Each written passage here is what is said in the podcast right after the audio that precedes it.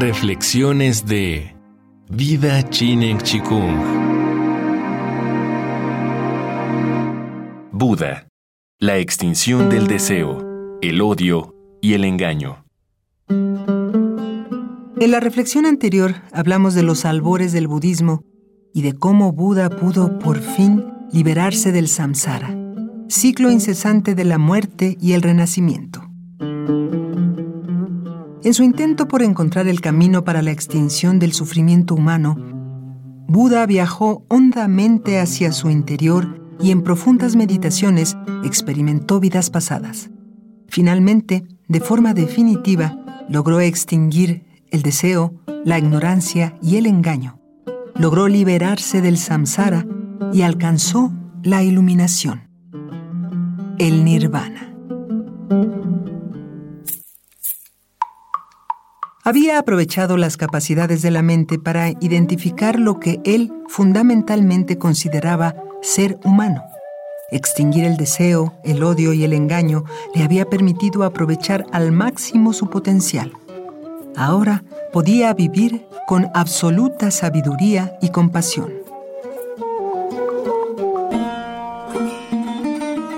Su nueva misión era compartir lo que había experimentado pero no estaba seguro de poder lograrlo.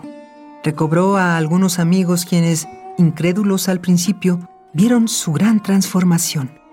Lo que Buda les traía era prodigioso, tanto por su visión como por su claridad.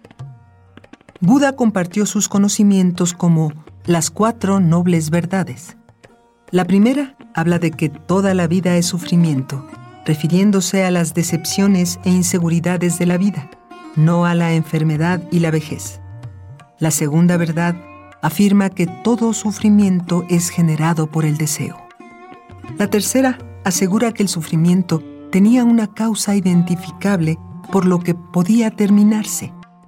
Pero la cuarta verdad ofrecía una respuesta práctica y crucial. A ese camino le llamó el óctuple sendero, que mediante diversas actitudes y comportamientos prometía el final del sufrimiento. Buda y sus discípulos lograron un gran avance, ganaron sabiduría, practicaron comportamiento ético y gracias a la meditación alcanzaron una disciplina mental hasta que finalmente experimentaron el nirvana por ellos mismos.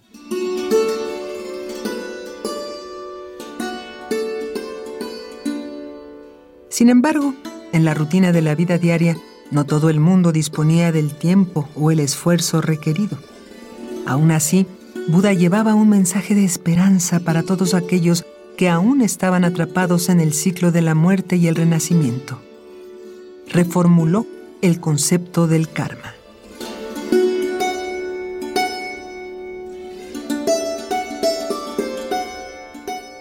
Al principio del brahmanismo, el karma era sinónimo de rituales realizados por sacerdotes al servicio de las castas superiores. Las clases inferiores tenían pocas probabilidades de mejorar su destino.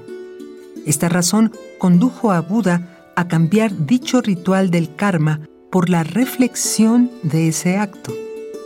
De esa forma, la intención del acto se convirtió en algo más importante que el acto mismo. Si tenías buenos pensamientos y buenas intenciones, entonces podías cambiar tu destino. Y no solo en esta vida, sino en vidas futuras también.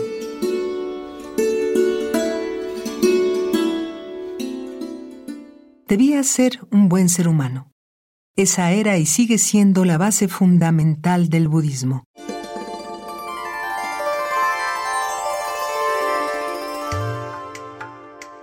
Buda quitó el karma de manos de los sacerdotes que estaban facultados para cambiar el destino de las personas y se lo entregó a las personas que practicaban el budismo.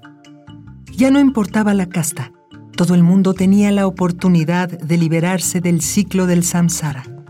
Todos tenían la posibilidad de mejorar la calidad de sus renacimientos. Imaginen lo radical de esta transformación. La democratización del karma ofrecía a la gente un cambio hacia una mejor vida, hacia una moral superior. Ayudó a crear la idea de que la acción y la intención en nuestra vida cotidiana tiene consecuencias reales. Buda revolucionó la ética. Ya no se culpaba a ningún dios o fuerza externa por nuestras decisiones. Éramos absolutamente responsables de nuestra condición moral. En esencia, era la misma lucha de la que hablaban Sócrates y Confucio, filósofos de la misma época. Para encontrar respuestas del universo, primero hay que buscar dentro de uno. Buda decía, Sé tu propia luz. No busques otro refugio. La idea de que no seas una víctima, sino el dueño de tu destino, es una reflexión realmente emocionante.